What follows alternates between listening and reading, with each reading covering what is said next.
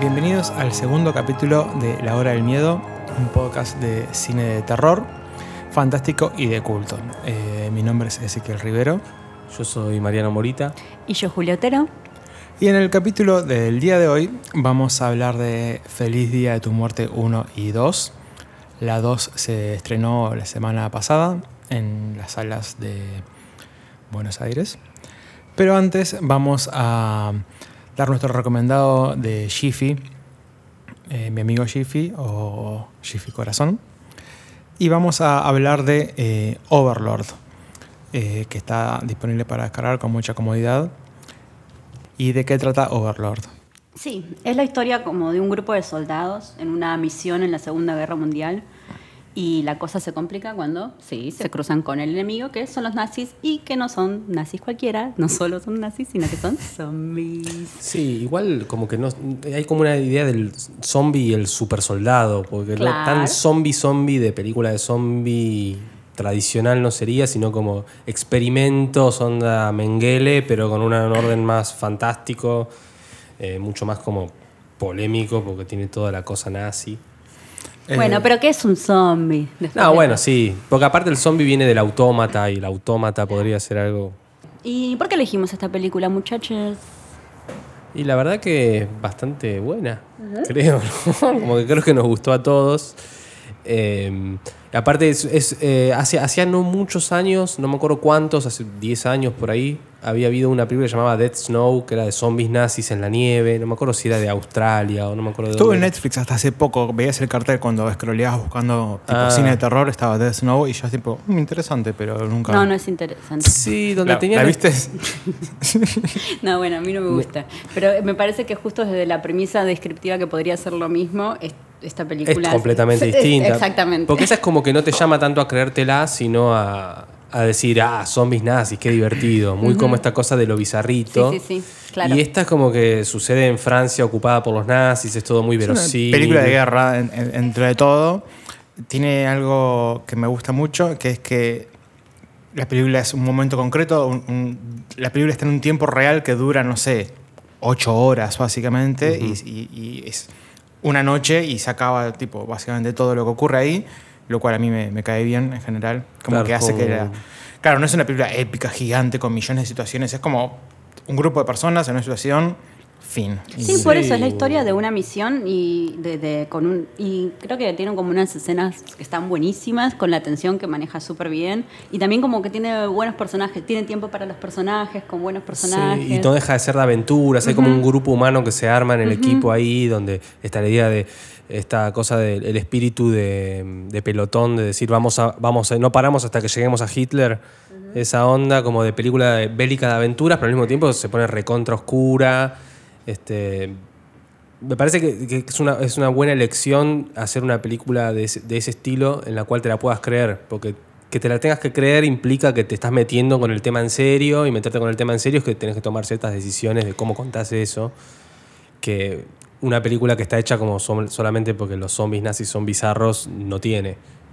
La otra última cosa que quería decir para, para cerrar es que me recuerdo mucho a la saga de Wolfenstein, eh, la nueva, digamos, que, son los juegos para PlayStation, donde es una especie de mundo distópico con eh, donde los nazis ganaron y hay y está esa cosa como súper oscura de, de, nazis y con monstruos y, y similares. Y es como una casi una película de juego, onda, salgando las distancias, pero además tiene una cosa, la fotografía de la película un poco media como colorida, además como que no, no parece a veces mucho una película de la Segunda Guerra, como que... No, es casi artificial en algunas cosas, usa mucho la cosa de que sigue siendo una un relatito, digamos. Creo que igual te estás refiriendo, sin, sin spoilear tanto, a una escena específica que es una de las del principio y que me parece que esa escena resume perfectamente a la película porque por un lado tiene el dramatismo, el tono y, y lo que está ocurriendo como muy del soldado Ryan, una idea de puro batallón, más toda esta estética y todo el, cómo se va armando que estás diciendo con esta estética de videojuego. Y me parece que es un tono perfecto que refunciona la película y es súper sólida, me parece. Bárbaro. Bueno, entonces esta es Overlord, que se la pueden descargar eh, con mucha comodidad desde Jiffy. Vamos a dejarle el link en nuestra web. eh, lahoradelmiedo.com por si están escuchando este podcast en algún otro lado. Y mm, continuemos. La segunda mm, recomendación eh, se enmarca en, bueno, que febrero es el mes de las mujeres en el terror, que es una iniciativa, principalmente una campaña online para visibilizar a las mujeres en la industria del terror, de películas hechas por mujeres, a, bueno, las actuadas por mujeres y demás. Eh, se pueden seguir los hashtags en las redes sociales, que es lo que yo estuve haciendo, como para enterarme de novedades de películas que se están haciendo ahora, que muchos de otra forma no llegan. Y eh, viendo eso dije, ojalá tuviese un podcast de terror para hablar de estas cosas y después lo recordé. Así que acá estamos. Eh, bueno, como le comentaba a los chicos, para mí es súper difícil elegir una película, entonces había pensado en que nos sumemos capaz a alguno de los desafíos que están online, que son como elegir una película por día, día a día, con alguna categoría, como Screen Queens, las reinas de los ritos, eh, o realizadoras, o escritoras, o películas raras, o las mejores del 2018, las mejores de la última década, el mejor slasher, etcétera. Y la película que vamos a hablar hoy es Revenge, del 2017, dirigida por Coralie Fayette, o algo así. Y se marca en el subgénero de Rape and Revenge, o sea, violación y venganza, que tienen películas fundacionales como I Speed on Your Grave, Escuperé sobre tumba de 1978. Sí, o, la, última casa a la izquierda de, de Craven. De Craven, de, de Wes Craven. Bien. Eh, que son lo que parecen. Yo no soy particularmente fanática de ese género, o sea, me parece que aborda un aspecto que es culturalmente importante y un llamativo, pero siempre me incomoda y generalmente me quedo o poco satisfecha o directamente como enojada. Por un lado, no me banco tanto en exploitation en esa, o me parece como súper regocijante y me hace daño.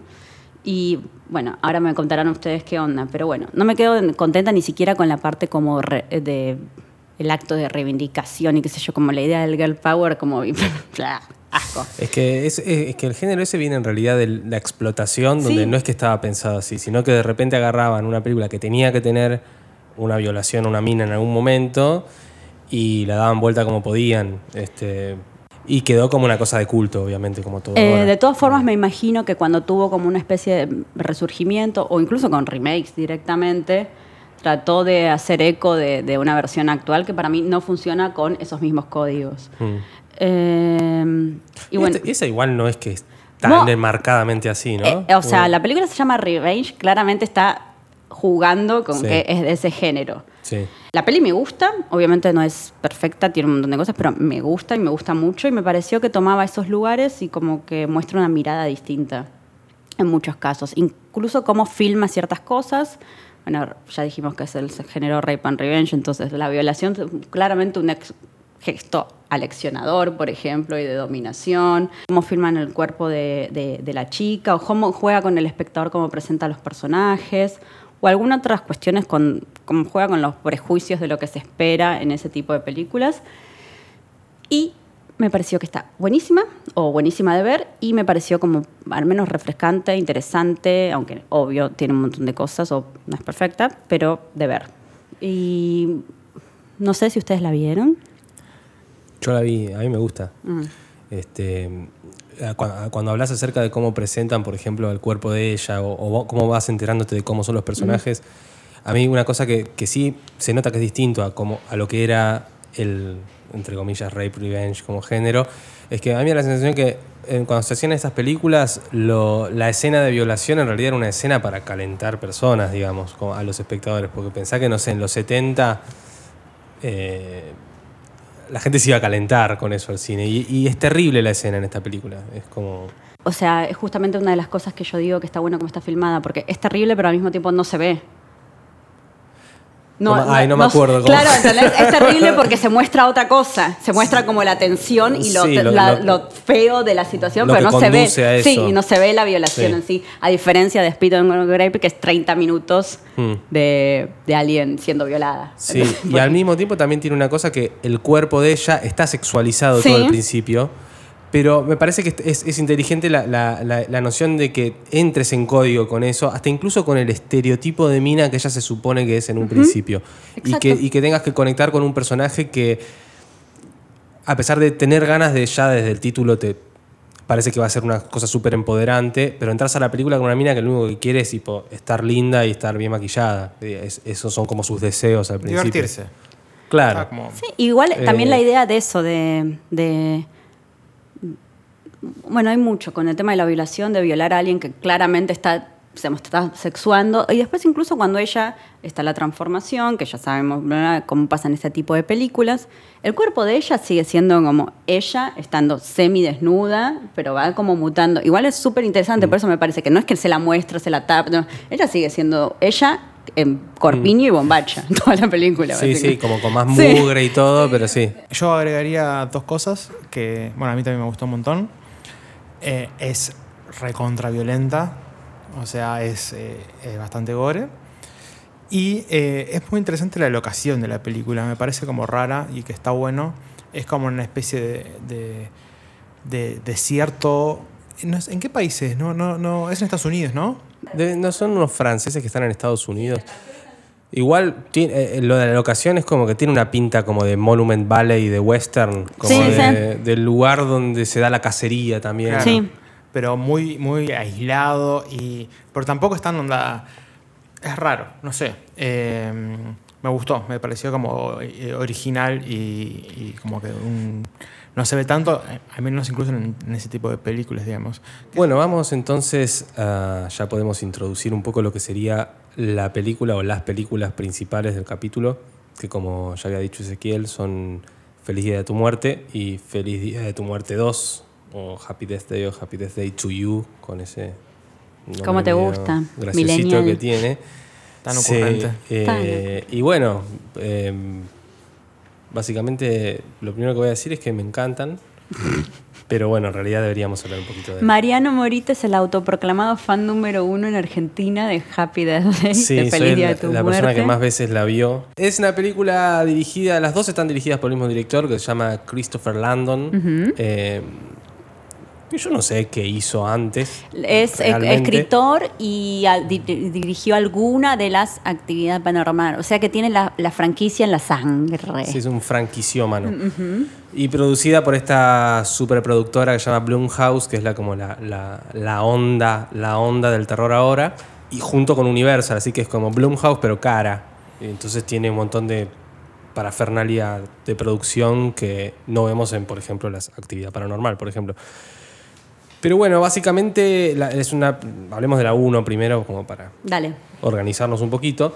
Eh, la primera película es una historia que sucede en un campus universitario donde hay una chica que básicamente vendría a ser como la cheta mala de la fraternidad capa, digamos. Eh, Un personaje que ya vimos millones de veces en millones de películas. Sí. eh, no hay nada nuevo y es parte de la gracia. sí, que es como la mina que mm, está en su nube de pedos de ese, de ese grupo de la fraternidad de chicas y que eh, por varias razones que todavía no vamos a conocer, digamos, te- termina ocurriéndole lo que todos recordamos por la famosa película El Día de la Marmota con Bill Murray, de Harold Ramis, del 90 y algo, Tres. 93, eh, donde todos los días se despierta y es el mismo día. Eh, es el mismo día que se le repite una y otra vez, con la diferencia quizás que justamente el título, Feliz Día de tu muerte, en todos los días hay alguien la mata y cuando la mata se reinicia el día. O sea, ella vive en el día en que muere, que es el día de su cumpleaños. Además, un, poco, un poco de la trama de la película tiene que ver con ir descubriendo quién la quiere matar y por qué, porque es un asesino enmascarado con una máscara de bebé que es como del equipo de, de básquet del- de la universidad y qué sé yo.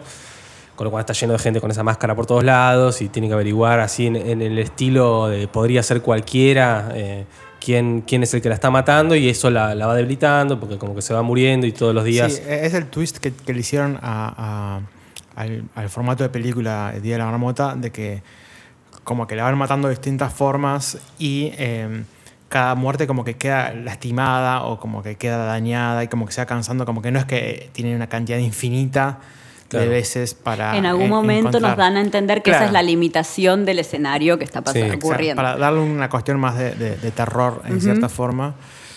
Eh, lo cual está lo cual eh, funciona muy bien, como que le agrega... eh, Sí, algo con- que, no, que te lo limita un poco, que no, no, no podés quedarte a explorar todas las posibilidades de diversión con el, con el sistema ese, sino que también se ve obligado un poco a, a enfrentar los conflictos. Y eso también es una cosa interesante que tiene la película porque nunca deja de ser la película del personaje y de qué le pasa con sus vínculos eh, durante ese día. Digamos, es el cumpleaños, tiene un, vínculo con el padre, tiene un cierto vínculo con un chico que es eh, donde se la- en la cama en la cual se despierta es de un chico que conoció borracha la noche anterior.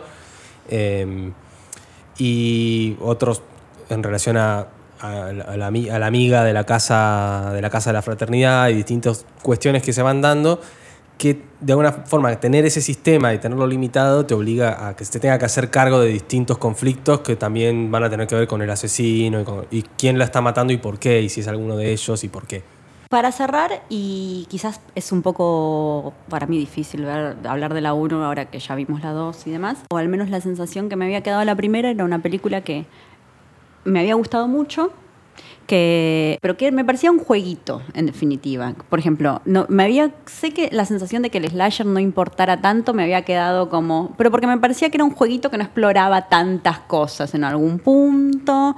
Y bueno, con respecto al slasher, un solito comentario que habías dicho vos, que la tipa es una cheta mala, que es obvio que es el personaje que debería morir, que es exactamente lo que le pasa en ese día, y que tiene esta especie de como de posibilidad de redención, no sabemos por qué, porque está viviendo el día de la marmota y transformarse en una final girl, que es este tropo de un slasher más potable, para Claro. que querramos un poquito. No, pero eso es también lo lindo que tiene Sí. es que la, la película es, es noble para con su personaje. Sí. Es como si le, la pusiese en una posición en la cual le está permitiendo. este, eh, porque hay un juego con, que ya lo tenía el día de la marmota, que es vivir el mismo relato una y otra vez es, es casi un sinónimo o una forma de hablar sobre lo que sería la autoconciencia en el cine, que es te- eh, eh, concebir el universo como un universo terminado, sobre, que podés recorrerlo en tanto terminado. Entonces, un, pa- un parte un poco de la transformación que hace ese personaje durante la película tiene que ver con poder asistir una y otra vez a las múltiples variantes de lo que, de lo que pasa en, en un mismo aspecto, ya sea el ejemplo boludo de ella saliendo, caminando y la firma del calentamiento global de la chica que le pide el- cada vez que se levanta lo mismo, a eh, cómo se comporta frente al padre o cómo se comporta frente a un pibe que, que cada vez que se va despertando se va, va- va descubriendo nuevos aspectos del pibe eh, en cada, después de cada muerte. Incluso cuestiones que tienen que ver con cuánto te importa la vida del otro, qué haces por el otro y cuestiones vinculares que se trabajan Es muy un viaje personal y como de redescubrimiento y como es igual el día de la marmota e igual otras películas con un poco eh, el, el sistema este, digamos. Igual a mí me parece, y esta parte quizás la sacamos, pero que, hay, que está medio bueno el hecho de que obviamente ella se transformó en esa persona que es así, que en definitiva, dado lo que pasa, le causa la muerte. o sea, es una de las causantes que ella tiene que descubrir qué pasa y tiene que ver con cómo es ella. Pero que todo el tema de sus vínculos, específicamente su historia familiar o, qué lo transformó en ella, no es esencialmente lo que ella tiene que cambiar, que a veces parece que la película iría por ese lado. Ella se levanta, esto es la primera escena, recibiendo una llamada de su papá que ignora. O sea, Claro.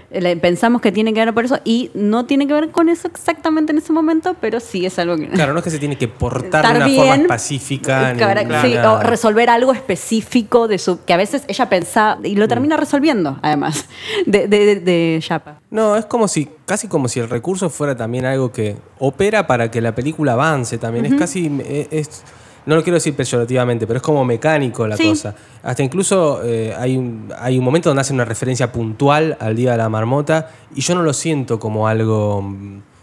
eh, como un guiño. Porque, porque si pensamos en los espectadores de esta película, son gente joven, pendejos que no vieron el Día de la Marmota. Pero es linda, ¿eh? A mí en general me, me parece una película linda, me parece como que hecha como con amor. Los personajes son todos como que. Nosotros antes de ver la 2 que se estrenó ahora, vimos la 1 dos veces. Al ver la primera por segunda vez nos gustó como más, como le encontramos más capa, como que. Como que es, es una linda película. Y Sí, igual yo les cuento que, y ahora siento que lo puedo verbalizar después de haber visto la 2, que ahora vamos a hablar, que sentía que era un poco el jueguito, que me parecía que estaba bien hecho, La disfruté mucho más la segunda vez que la vi, pero eso, que era un mecanismo, un jueguito y un sí, poquito. pero yo creo que no es nocivo que sea, que en, este caso, porque es como un caso particular, no es que agarra un género y lo mecaniza, sino que agarra una película. Sí, pero me Eh, pareció que era como un mezclemos esta cosita con esta cosita y, y veamos que, que para mí eso la 2, ahora podemos empezar a hablar, luego eso, es tipo, te explota en la cara. Sí, la 2 tiene, si quieren, entramos. Sí, ya a la entremos de dos. una. Empecemos a hablar de la 2. Total va a haber que volver a la eso, uno, que, y que me parece que es lo, lo genial, que entendieron que te explota en la cara y de eso va la cosa. Es que lo, quizás lo que. Porque uno, se, uno piensa, a ver, vimos la 1. Termina la 1, no voy a decir cómo termina, pero creo que la sensación un poco es que es muy difícil hacer una parte 2 de, de lo que acabamos de ver, digamos. Y creo que para tener que hacer la 2, lo que tuvieron que hacer de alguna forma fue justificar un montón de las cosas que pasaban para darle una solidez en el universo. Y terminaron haciendo una película que tu- era la película que tuvieron que hacer con las alternativas que se les ofrecieron. Y de repente es un delirio. Hasta diría casi que no es de terror la película. No, sí, es. Surfea. eh, Surfea por un montón de lugares. Acá yo tengo una pregunta que es, ¿por qué casi esta no es de terror? ¿Por qué la otra sí sería de terror? Y, y mi segunda pregunta, esta pregunta tiene dos partes, y la segunda parte es, ¿por qué hace que estas películas que son con este tono y demás sean de terror y no, por ejemplo, el terror? ¿Por qué los fans del terror y los guardianes del terror, el terror fino no lo consideran terror y sí pueden considerar terror? Algo como que tiene mezclas de comedia y unas cuestiones de convenciones de género, pero no se explota como terror en sí. El terror siempre tuvo convivió bien con la comedia. Sí. Quizás en esta película lo que hace que quizás la 1 tenga más connotación de terror que la segunda puede tener que ver que está mucho más enfocado en la cuestión del asesino, de la máscara, de quién es. Eh, en la segunda, por ahí, si bien tenés presencia del factor Hay serial killer, Hay como más amigos y es como una relación entre los personajes que es distinta y es como más, Sí. más amable, todo por ese lado. Hay un, el- está el famoso grupo heterogéneo de las aventuras, como el grupo que se arma Claro. y que se va armando y que de repente están todos en la misma y van a luchar contra el mal. Eso entre la 1 y la 2 lo entiendo. Porque yo mi pregunta era, la 1 sí es terror porque tiene ciertas convicciones de hay un asesino que me quiere matar, me da un poco de miedo a veces. Por ahí la podés vender más como de terror. Yo no, ni siquiera lo, lo definiría, porque por ahí al pedo, no sé. Quizás, o sea, me- obviamente yo mencioné lo, de, lo del tema del género. Lo siento mucho. Lo mencioné yo, pero porque es una sensación por ahí más eh, directa. Que por ahí en la 1 quizás tiene más escenas donde tenés miedo a ver qué hay adentro del armario o Igual no. estoy totalmente de acuerdo, ¿eh? Igual yo te la estaba, te la estaba tirando como para decirte por qué a veces uno, o que, que la uno, que tiene además todos estos otros componentes, lo- es más fácilmente aceptable o receptivamente más como una película de terror con todo esto, o un guiño, o una cosa, que cuando te tiran la idea del arte terror y demás, como quería ver si había algo como... Ah, pará, vos decís que en el arte, en el terror fino, digamos, no estaría admitiendo esta cuestión con la. con- que es más solemne. Claro, cuando vos decís, y no era ni de terror, por ejemplo, eh, cuando hay cosas así como la bruja no es de terror. Ah, pero Sin embargo, claro, esta so- decís, y esta es de terror y estoy recontenta y vi una película Claro. un poquito de terror. Bueno, pero ahí son dos, dos apreciaciones distintas de lo que es el terror. Pero eso es algo puramente coloquial de lo que estamos sí, diciendo. bueno, o sea, te cuando estoy digo, corriendo, te cuando estoy corriendo. Cuando me criticas ah, la bruja, te corro. Cuando digo la bruja no es de te terror. corro por, por comedia. Claro, me corres por la comedia. Eh, cuando digo la bruja no es de terror es porque siento que su referente por ahí es más el cine de Antonio de Bergman. Ya que O sea, malas palabras para... que- no, no, no, digo, no necesariamente, pero como que es un referente externo y que, tiene, que tiene que ver más con eh, otro tipo de cine que tiene otro tipo de prestigio en otro tipo de lugares eh, y que no pretende tanto asustar como sí este, hacer sociología filmada. Este, en cambio, una película que se propone de entrada como una película de entretenimiento, este, quizás es, es por eso decía que eh, lo veía como cate- categorías distintas. Una película que se propone como entretenimiento tiene sustos, tiene comedia, tiene qué sé yo, y quizás porque genéricamente encaja con ciertos preceptos que tienen que ver con el terror, podemos decir que es terror, pero la verdad que mucho no importa. O sea, yo lo decía, lo de la mención del género, solo por una cuestión de que claramente en la segunda hay un cambio notorio en la forma de, hasta en la música, en cómo trata los, los momentos divertidos de acción. Sí, y- hay, hay una gran parte de la película que tampoco es una el, el buscar el asesino baja a un segundo nivel, digamos, este, sin contar tanto la trama, pero como que es es como una aventura más que más Es que el Sí, conflicto sí. pasa por la nueva faceta que se introduce en la película, claramente. O, o lo que se empieza a desarrollar distinto. Exacto. En el caso de la segunda, digamos, si bien es, una- es el tipo de secuela que continúa, así como, no sé, Halloween 2, eh, de Halloween 1 era como lo que seguía, eh, como que dejaron la película ahí abierta y continúa la noche siguiente. Esta vendría a ser algo parecido, como que encara como la continuación exacta temporalmente de lo que es... ¿Qué pasaría si en lugar la película no hubiese terminado y- y continuara?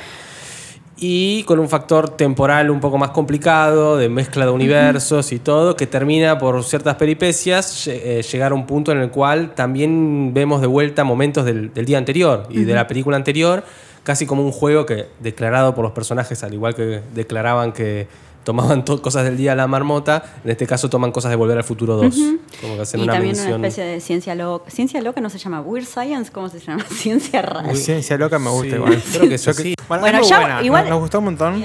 Eh, nos gustó mucho, onda.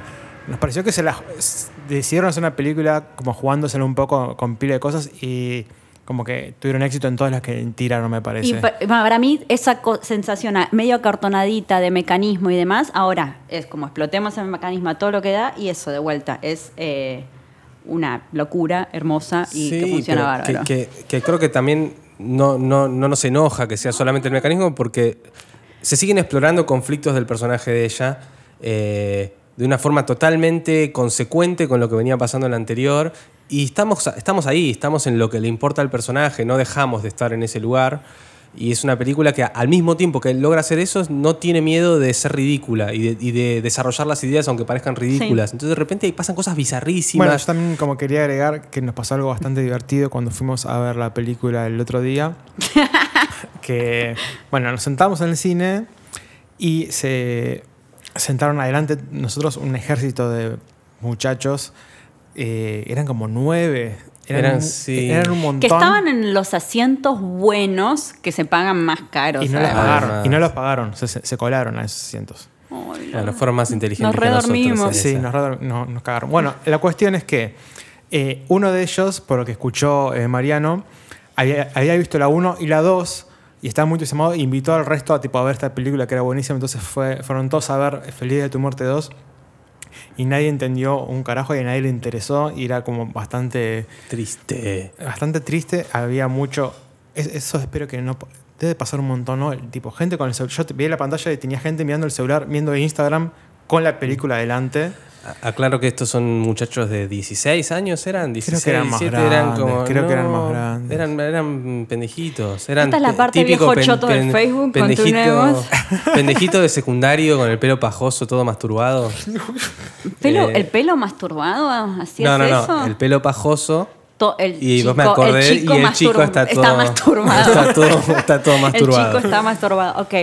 Eh, Y nada, eh, el pobre chico después fue, cuando terminó la película, fue como humillado por el resto de los... Bueno, pero ¿sabes lo que va a pasar? Todos esos chicos van a vivir este día otra vez. Mm. Deben y estar no, van, todavía y no van el a día. haber, y no van a haber visto la primera y se van a encontrar en un cine. Bueno, eso, es muy recomendable ver la primera. Sí, sí, Sí. o sí, es mucho más disfrutable. Y le dedicamos este podcast a- al. No sabemos su nombre, pero es el, el buen chico que quiso hacer el buen acto de llevar El a buen sus amigos. chico, igual tendría que haberse, eh, no sé, avisado, porque pasó la primera escena en toda esta película, que es así cíclica, día por día, pasó el primero o segundo día y escuchamos que le dice al amigo, ¿vos viste la 1? Eso fue muy bueno. Pero a mí me daba pena también el momento, pa- parece que, bueno, hay una secuencia post créditos en la segunda y cuando estaba vinieron los créditos de la película, uno se levantó como, "Uh, ya me quiero ir a masturbarme al baño." Y Pelo masturbado. Claro. Y, y entonces el pibe, el chico principal, eh, de repente dice, no, no, no, quédense que hay una secuencia de después de los créditos. Estaba re contento el pobre. Y todos se querían ir y era como que una lástima total.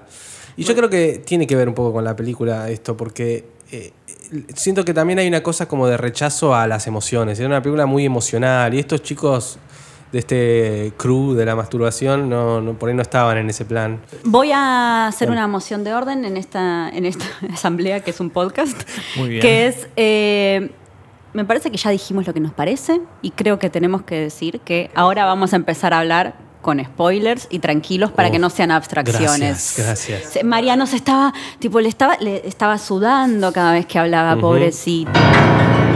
Spoilers. Bueno, entonces, ¿qué es lo distinto en esta película? ¿Qué se introduce con este nuevo dispositivo y qué otros géneros se empiezan a mezclar? Por ejemplo, muchachos.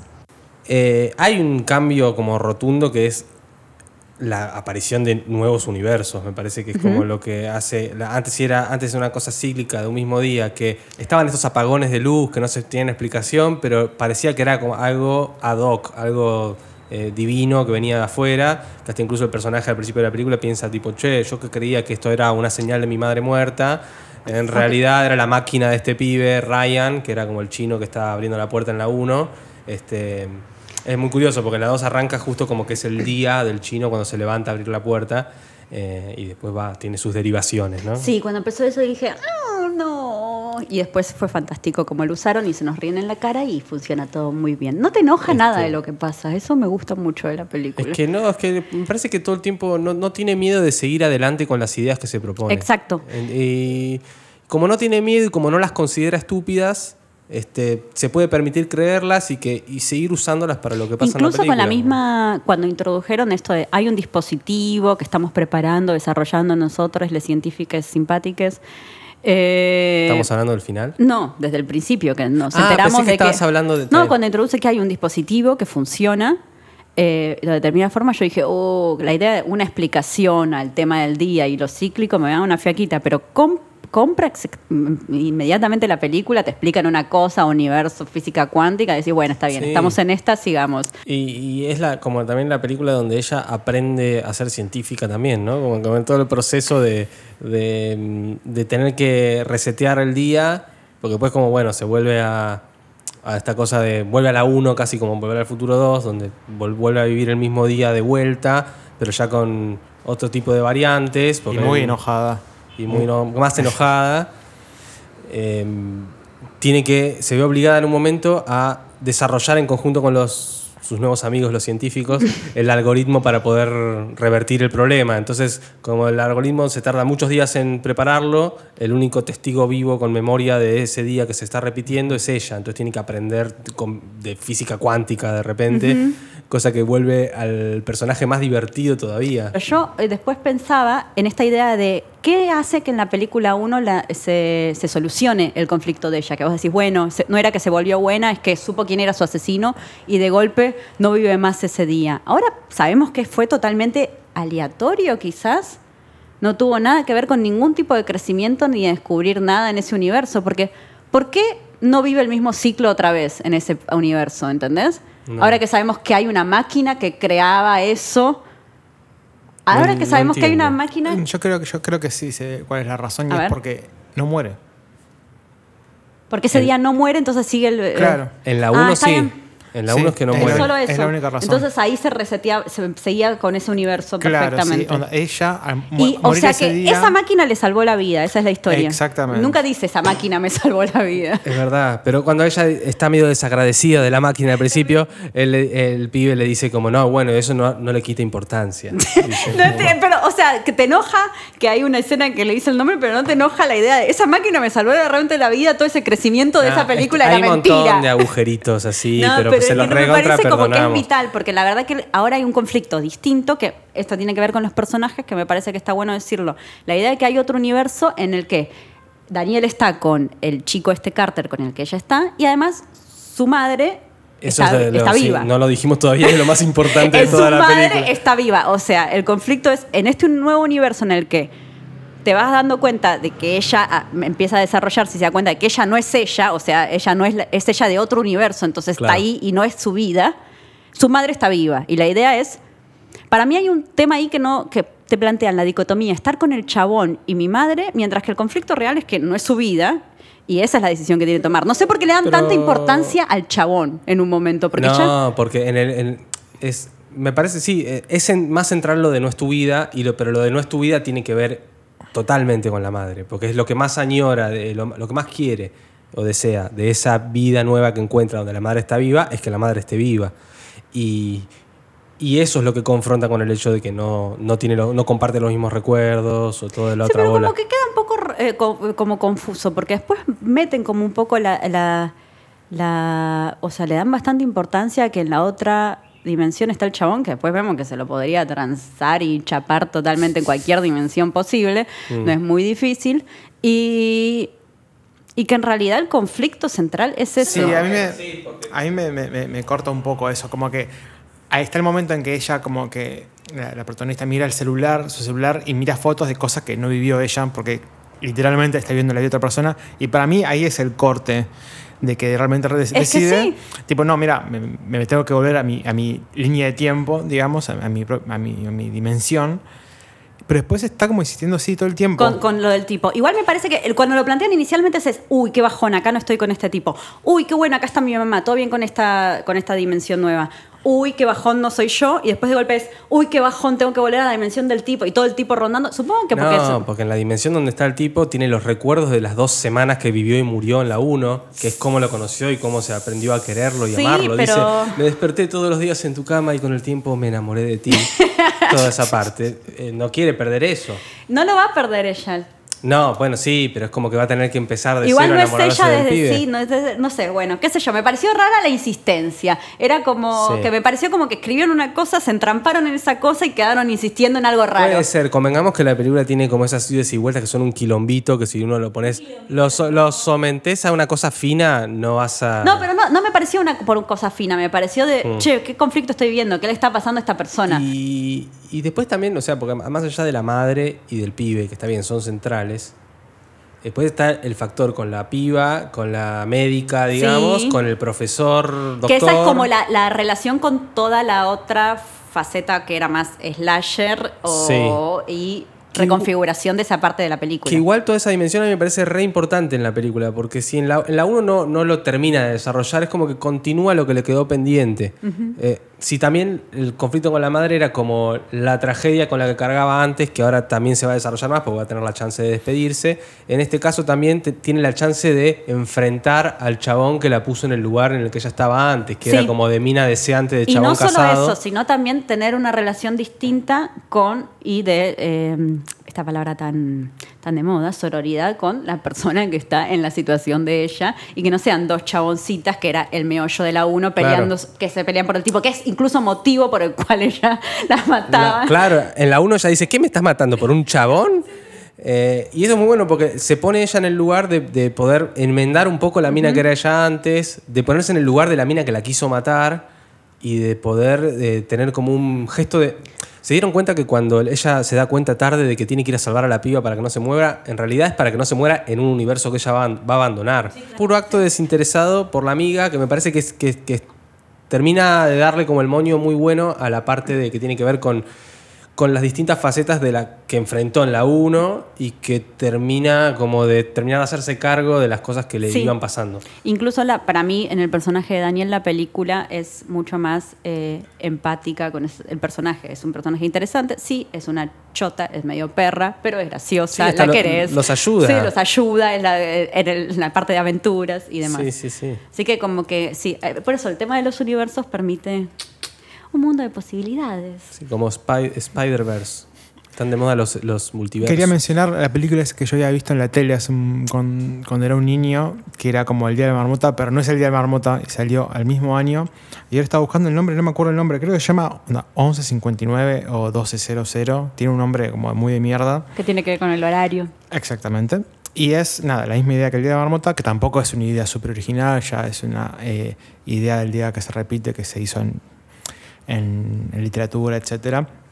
Pero es la misma idea de una persona que se repite y usa un dispositivo eh, tecnológico, lo cual es interesante porque me parece que quizás fue influencia de la 2 acá en cuanto a usar un aparato tipo y, y física cuántica, esa raza. Claro, porque en la- el Día de la Marmota no había... No, no como- hay explicación. No hay explicación, es Claro. como magia, básicamente.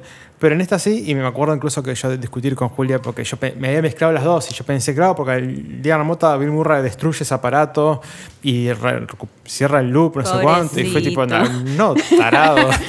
No pasa nada, Bill Murray se vuelve buenito. y eso, nada. eh, la película, esa, otro último detalle, es que el director antes hizo un corto eh, tres años antes, que era igual. O sea que básicamente es inevitablemente predecesora al Día de Marmota y le hizo un juicio y no le dieron ni bola y fracasó para Y siempre. nunca recordaremos esa película y Por- todos amaremos el Día de Por la ahí es el Marmota. padre del chico que fue al cine a ver esta Dice, película. mirá, mirá, es mi legado. Claro, porque sa- la sacaron de la película que hizo mi padre, papá. ¿no? Tarado No, el día de la tarado, marmota. Pobre. Pe- eh, es un género que a mí me, me- me gusta un montón. Es- Esta, bueno, eh, eh, 50 First Dates, de la de Adam Sandler, podría entrar en esa categoría, me parece. Sí, Eh, también podríamos decir, bueno, Age of Tomorrow más todavía, la de Tom Cruise. es divertido. Ah, sí. Eh, esa es muy divertida y a mí me gustó bastante. Y es lo mismo con la única diferencia de que eh, el protagonista, onda, cuando se muere, vuelve de nuevo. No es que el día se repite, sino que se repite su vida hasta cierto momento. Onda, hay una muerte. in- in- ¿En dónde es eso? ¿En Sí, Age como- of Tomorrow? Eh, sí, en Como que tiene vidas de videojuego. Exactamente. Claro. Como Y- que empieza desde el- donde dejó. ¿Algo así era? Sí, Sí. algo No así. No estaba mal esa. Era de- esa tenía guion de Christopher McQuarrie No, que yo lo quiero buenísima, mucho. me acuerdo. Y trabaja Emily Blunt, que es lo mejor que existió Sí. en el planeta Tierra. Por último, me gustaría Sí.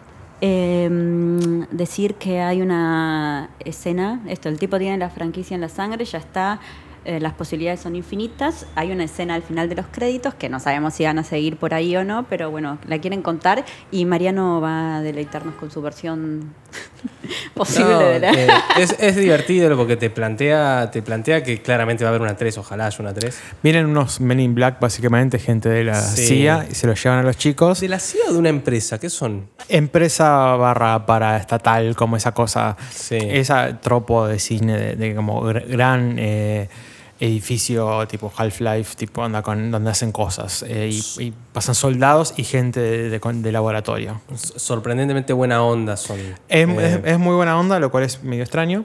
Pero bueno, tienen como el aparato ahí, el, el- el generador de, de- el día de marmotizador, digamos, en cierta forma.